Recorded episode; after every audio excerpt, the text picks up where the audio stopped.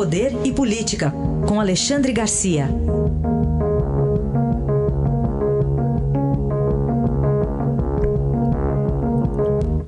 Alexandre, bom dia. Bom dia, Raíssa. Bom dia, Carolina. Bom dia. Nosso primeiro assunto, o agronegócio na ONU. O agronegócio na ONU, né? Foi, acho que foi o ponto alto, talvez o mais importante do discurso do presidente do Brasil, foi vender o agro, né? Vender a nossa capacidade de da garantia segurança alimentar para o mundo. Né? Nesse momento a gente pode alimentar um sexto da população mundial né? e, e, pode crescer mais. Ele demonstrou que é, apenas 27% das, do, do, da área brasileira é ocupada pela pecuária e pela agricultura. A agricultura eu acho que é 9% por aí. Né? E aumentando a produtividade, está tá crescendo a produção agrícola sem que crescesse na mesma proporção a área plantada. Assim como na pecuária. A pecuária está uh, tá, tá recuando né, para uma produção mais confinada. Mas, enfim, foi a oportunidade de mostrar que o Brasil é uma superpotência de produção de alimentos. E eu, eu lembro, né, em outros tempos, eu já era repórter de economia, a gente se orgulhava muito de país industrializado. Né? O nosso objetivo é deixar de ser um país agrícola para ser um país industrializado. E a gente está percebendo agora que com essa extensão territorial, o, a nossa vocação é, é, alimento e ninguém passa sem alimento. Né? Então, há um grande futuro para o país com a, com a produção agropecuária, a capacidade de alimentar as pessoas que precisam comer todos os dias. Alexandre, queria que você eh, também falasse sobre os outros pontos que o presidente acabou sendo contestado, especialmente em relação é. às questões ambientais. Sim, pois é. Nessas questões ambientais aí, eh, assuntos super polêmicos, né? Muita gente discordou. Quem conhece a Amazônia sabe, né?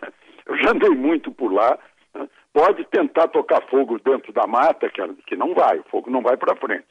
Tanto que queimam garimpos, queimam o maquinário do garimpo com, com gasolina e, e, e a, o fogo não, não se espalha. Mas uma outra coisa que a gente tem que lembrar lá da ONU, ONU e Brasil, né, é a ligação do Brasil, o significado do Brasil na ONU, tanto que há essa tradição, não está escrito, mas há a tradição de o presidente do Brasil abrir a Assembleia Geral. Está lá o, o, o Cândido Portinari, está lá com dois painéis, né, Guerra e Paz. Está lá o Oscar Niemeyer junto com Le Corbusier, que, que uh, uh, arquitetaram, né, literalmente, o prédio. Né?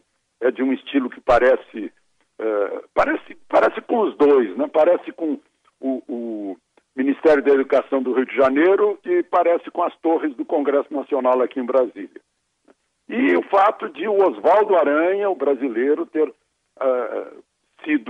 parte da fundação da ONU, o Brasil foi um dos fundadores, e ter sido o primeiro, o primeiro eh, eh, presidente da Assembleia né, e ter manejado a ponto de conseguir a criação do Estado de Israel.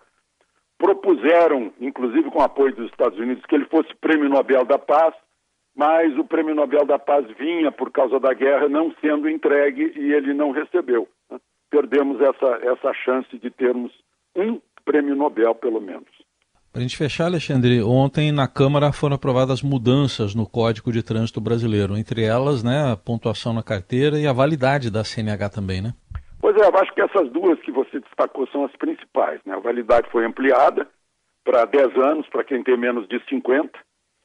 Na, na outra ponta, eh, para quem tem a minha idade, que é 3 anos de renovação mas o principal foi, foi aumento da pontuação para suspender o direito de dirigir. Os uh, motoristas profissionais ganharam esse direito, uh, porque faz parte da profissão deles.